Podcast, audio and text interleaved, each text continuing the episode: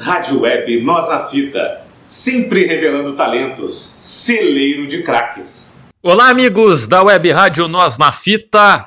Aqui a nossa NNF no ar, mais um programa homenagem. E nesta semana vamos falar sobre Carlos Eduardo dos Santos Galvão Bueno. No dia 21 de julho de 1950, a equipe médica da clínica Dr. Eloy ouviu os primeiros sons da voz que se tornaria uma das mais conhecidas do Brasil. Nascia na Tijuca, zona norte do Rio de Janeiro, com 3,5 kg e 55 centímetros, Carlos Eduardo Santos Galvão Bueno. Filho de Mildred dos Santos, atriz de sucesso no rádio, teatro e TV nas décadas de 40 e 50, e do redator Aldo Viana Galvão Bueno, de quem Mildred tinha se separado antes do nascimento do bebê. Para quem não liga a data ao fato, Galvão Bueno então nasceu de, uh, seis dias depois do Brasil perder a Copa do Mundo para o Uruguai no Maracanã, o famoso Maracanazo. Na veia artística, intimidade com a comunicação e as câmeras, Galvão teve a quem puxar. O pai, né, o Aldo Viana, chegou a atuar como narrador esportivo de rádio, mas se destacou como escritor, roteirista e diretor de programas. Calvão gosta de dizer que, né, que o pai foi um dos pioneiros da televisão brasileira. A mãe, Mildred, era atriz, né, trabalhou na rádio Meirink Veiga, na rádio Tupi e também atuou na televisão. Como pai, Galvão faz questão de classificar a mãe como pioneira. Faz sentido, está no DNA da família. Galvão passou os primeiros anos de vida no Rio. Mudou-se para São Paulo aos seis anos, quando a mãe se casou com Celso Garcia, empresário do ramo de tecidos, que Galvão chama de pai. Desde pequeno demonstrava interesse por esportes e dava os primeiros sinais do que um dia descobriria, descobriria ser o seu maior talento. A mãe conta que, já aos oito anos de idade, um dos passatempos prediletos de Galvão era sentar com o tio Brasil, 11 anos mais velho do que ele, para narrar e comentar jogos de futebol. E as conversas sempre aconteciam no, aconteciam no mesmo lugar, o quarto de Galvão. Abre aspas. Ele sempre falou muito e corretamente, era excelente aluno de português e um menino muito esperto. Uma vez fez um teste vocacional que destacou o dom da oratória. Lembrou a mãe, né, a Mildred, em uma entrevista algum tempo atrás. O interesse pela informação também começou cedo. Ainda segundo a mãe, Galvão costumava ouvir rádio, comprava todas as revistas sobre esporte e ia aos estádios sempre que podia. Mas não deixava de ser criança e também aprontava as dele, né? Uma das piores artes custou o tapete da sala transformado em campo de bola de gude. Em São Paulo, Galvão deu os primeiros passos como atleta, em vários esportes. Dos 10 aos 14 anos, fez equitação no Clube Hípico de Santo Amaro, jogou vôlei, futebol e handebol, praticou natação e pilotou karts, sem se destacar em nenhum deles. Talento mesmo ele mostrava no basquete. Aos 11 anos, começou a jogar no Colégio Rio Branco de São Paulo. Aos 15, mudou-se com a família para Brasília. Lá era conhecido como Paulista, armador que chegou à seleção juvenil do Distrito Federal. Brasília foi muito importante para a vida pessoal de Galvão Bueno. Lá ele conheceu a jogadora de vôlei Lúcia, com quem ele se casou em 1972. Ainda adolescente, Galvão Bueno pensava em cursar a escola Rio Branco e seguir a carreira diplomática. Mas na hora do vestibular, já morando novamente em São Paulo, escolheu caminhos diferentes. Galvão talvez sonhasse com números e os queria em seu futuro. Daí a decisão de cursar administração e depois economia.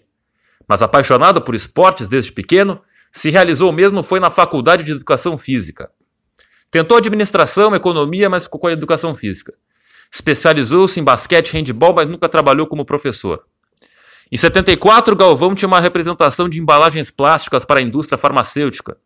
Só que nas conversas o que ficava claro era o seu conhecimento sobre esporte. O dinheiro que Galvão ganhava com basquete era suficiente para pagar a mensalidade da faculdade e a gasolina do carro. Na ocasião, o narrador trabalhava como gerente de vendas em uma empresa de embalagens plásticas, de onde saiu para montar uma firma com a mesma atividade.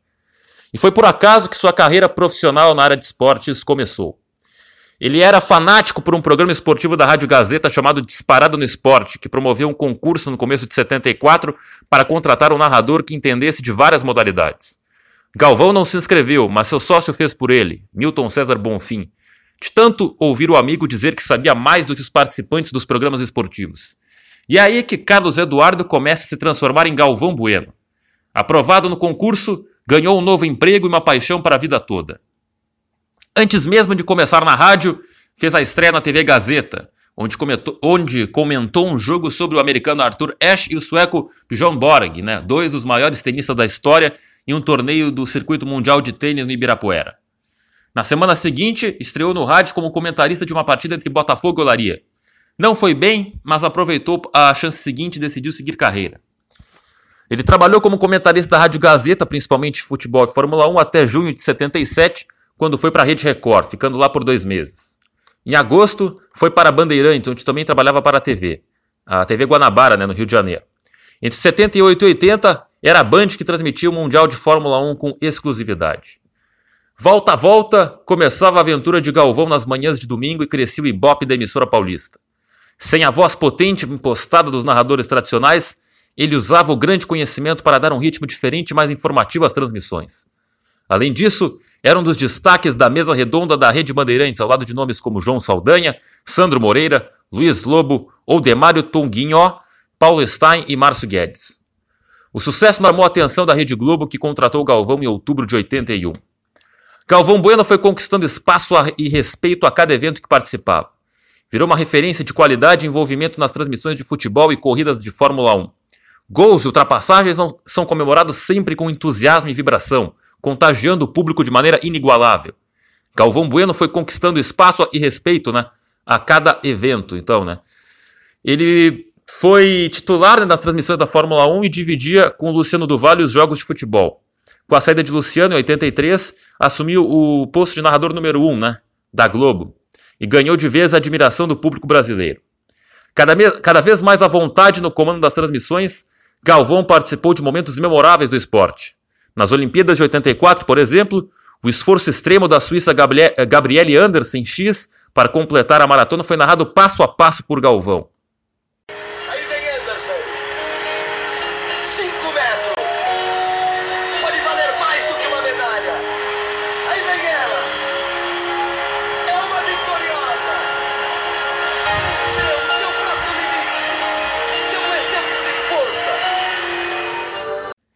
Amigo de cena desde 84, Galvão explodiu de emoção na conquista histórica né, do Ayrton Senna no primeiro título mundial em 88.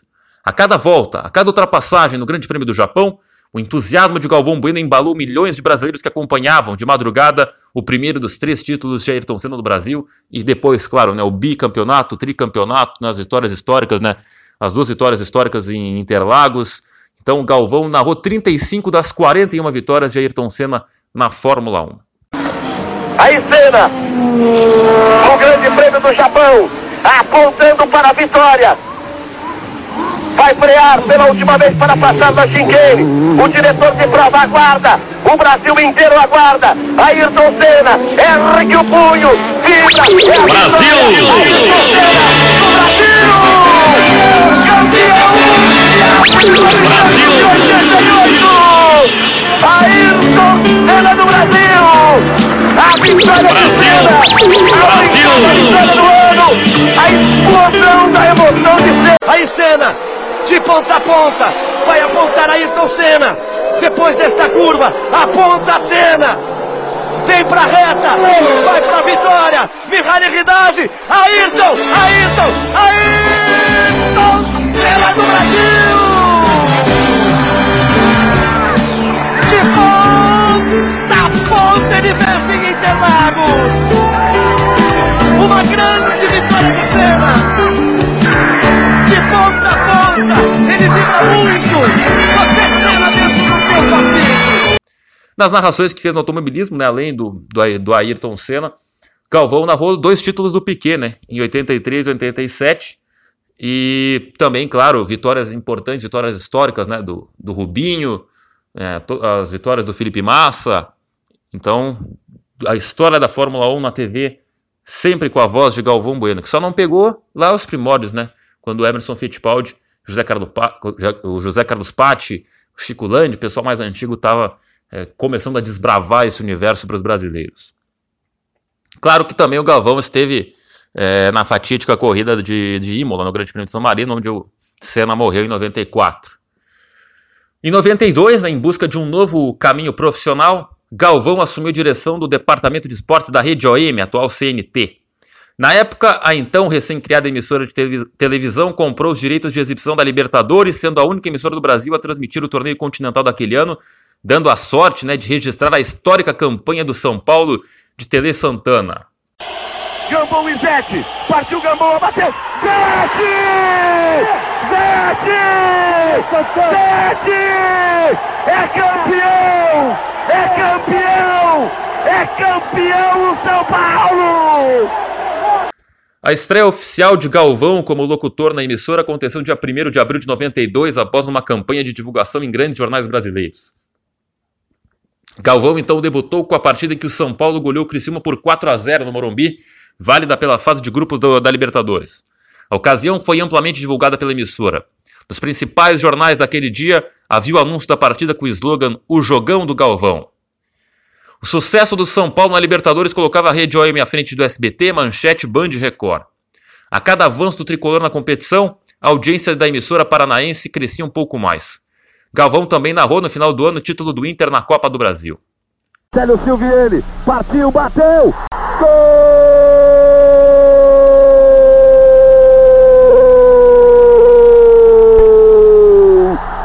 Do Inter! Pode ser o gol do título. Um replay para você ver. E uma festa como poucas vezes vi num estádio de futebol.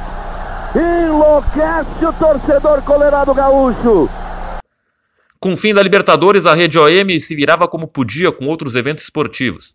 Chegou a transmitir, inclusive, o Campeonato Nacional de Rodeios para todo o Brasil. Galvão Bueno participou até da transmissão de um evento de lutas chamado Os Campeões do Ringue.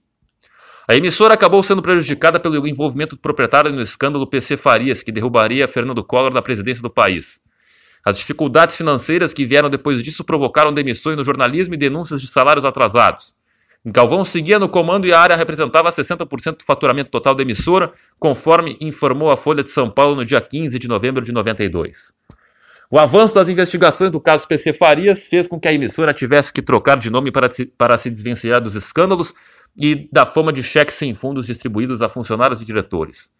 Com isso, Galvão iniciou suas conversas de retorno à Rede Globo em fevereiro de 93, acertando seu retorno à Globo no dia 2 de março de 93, como informou no dia seguinte a Folha de São Paulo com reportagem de Flávio Gomes.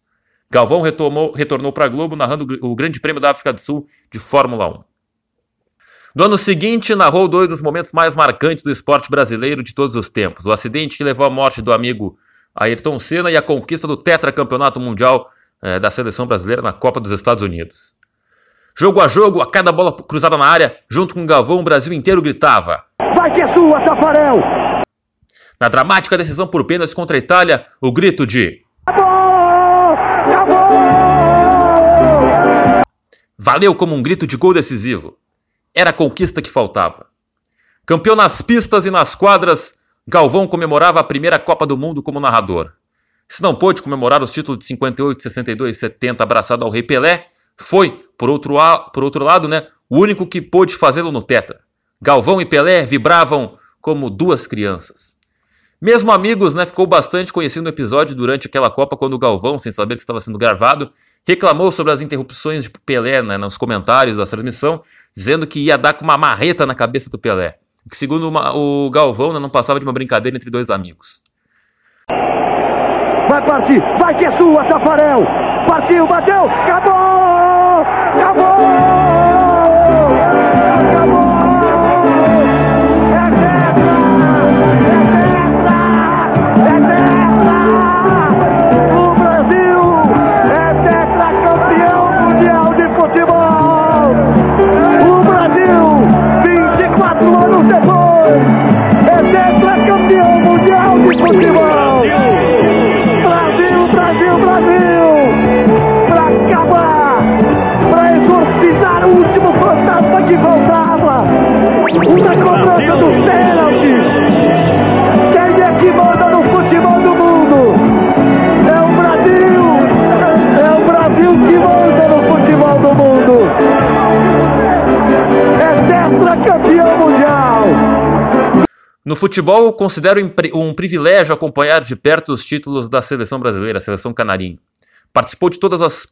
Copas do Mundo, né, da cobertura de todas as Copas a partir de 82 e narrou as finais de 90 até a Rússia, né, em 2018. Na Copa da França, em 98, Galvão coordenou o debate esportivo Bate-Bola, um quadro do esporte espetacular com comentários sobre os jogos do torneio. Na Copa do Mundo da Coreia e do Japão, em 2002, o Bate-Bola passou a ser um programa independente, exibido logo após os jogos da seleção. Além do programa, Galvão Bueno, Pedro Bial e Fátima Bernardes apresentaram o Brasil na Copa, exibido nas noites de domingo.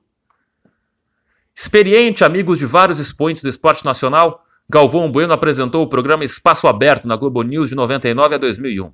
Em 2013 estreou Bem Amigos no canal Sport TV. E ultimamente chegou a fazer algumas transmissões é, do MMA, né, do, do UFC, a última grande moda né, do, do esporte brasileiro, quando o Brasil tinha vários campeões é, no início ali da década de 2010, né, no início da década. Galvão Bueno, então, ele é conhecido ainda pelos seus bordões, né, do longínquo. Vai que é sua, Tafarel!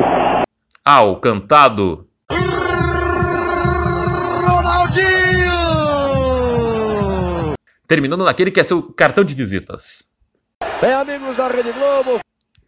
Em março de 2009, o jornalista estreou o quadro Na Estrada com Galvão, no Esporte Espetacular, em que entrevistou grandes nomes do futebol. Uma conversa com Kaká no centro de treinamento do Milan, na Itália, marcou a estreia do programa. O quadro voltou anos depois, né, onde o Galvão acabou é, conversando também com outros grandes nomes né, do esporte brasileiro, né, é, recentemente né, teve quadro com o Gabriel Medina, a Hortência, entre outros.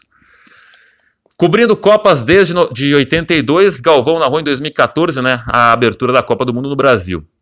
Durante o torneio, além da transmissão dos jogos da seleção, ele ancorou edições especiais do Jornal Nacional ao lado de Patrícia Poeta, diretamente dos estádios onde a seleção estava jogando. Mais marcante, é claro, foi a narração do do histórico 7 a 1 sofrido pela seleção contra a Alemanha. E lá vem mais. E lá vem mais. Olha a bola tocada, virou passeio. Gol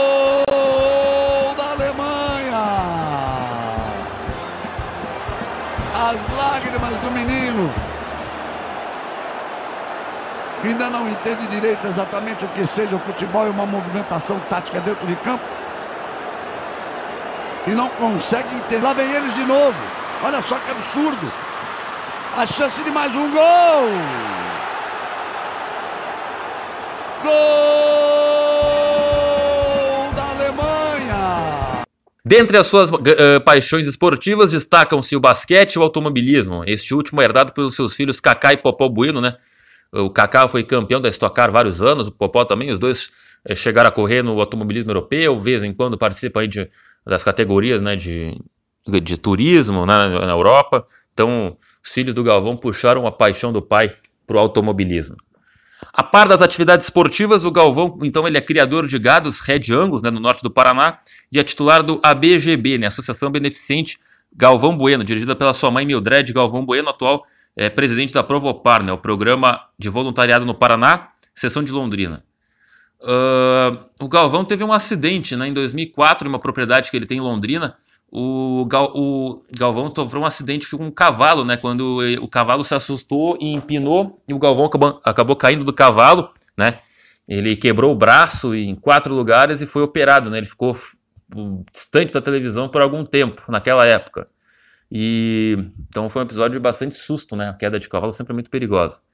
Atualmente, o Galvão então está casado com a empresária do setor de moda, a Desirê Soares, de Londrina, e cuida da produção de vinhos na cidade e também no Rio Grande do Sul. Em 2010, em parceria com a Miolo, lançou a vinícola Bueno com dois rótulos: o espumante Bueno Cuvée Prestige e o tinto Bueno Paralelo 31, produzidos em Garibaldi, no Rio Grande do Sul. Em 7 de abril de 2015, lançou sua biografia Fala Galvão, em parceria com o também jornalista Ingo Ostrovski, em uma concorrida sessão de autógrafos na Livraria Cultura do Conjunto Nacional em São Paulo. No dia 1 de dezembro de 2017, foi homenageado no troféu ACESP, né, pelo conjunto de sua obra. Flamenguista Galvão se preparava para a transmissão da final da Libertadores do clube né, contra o River Plate em 2019. No entanto, no dia 21 de novembro, antevéspera da final em Lima, no Peru, Galvão sentiu mal-estar e foi internado na clínica anglo-americana, no bairro Miraflores, em Lima, onde foi submetido a um cateterismo para desobstrução coronariana. O narrador se recuperou e um mês depois esteve em Abu Dhabi para acompanhar o Flamengo na disputa do Mundial de Clubes, onde narrou dois jogos do time na, na competição, na né? semifinal e a grande final que o Liverpool venceu. Galvão Bueno tem várias narrações históricas, bordões que foram utilizados né, uma vez, mas que estão marcan marcados até hoje, né? No imaginário popular, são imitados eh, pelas crianças, por todo mundo, quando vai brincar de narrar, ou vai brincar com alguma coisa do esporte, sempre tem é, e algumas imitações de momentos históricos, né? Que se tornaram históricos por Galvão Bueno. Dá para citar vários, né? Uh, vários bordões aqui. Olha o que ele fez! Olha o que ele fez! Olha o que ele fez! Olha o que ele fez! Galvão Bueno, então, é uma inspiração para todo jovem que deseja trabalhar com comunicação algum dia, além de estar impregnado na imaginação e no cotidiano da cultura popular. Seja por imitações, discussões, repetições de suas narrações e os bordões e a repercussão de seus comentários esportivos.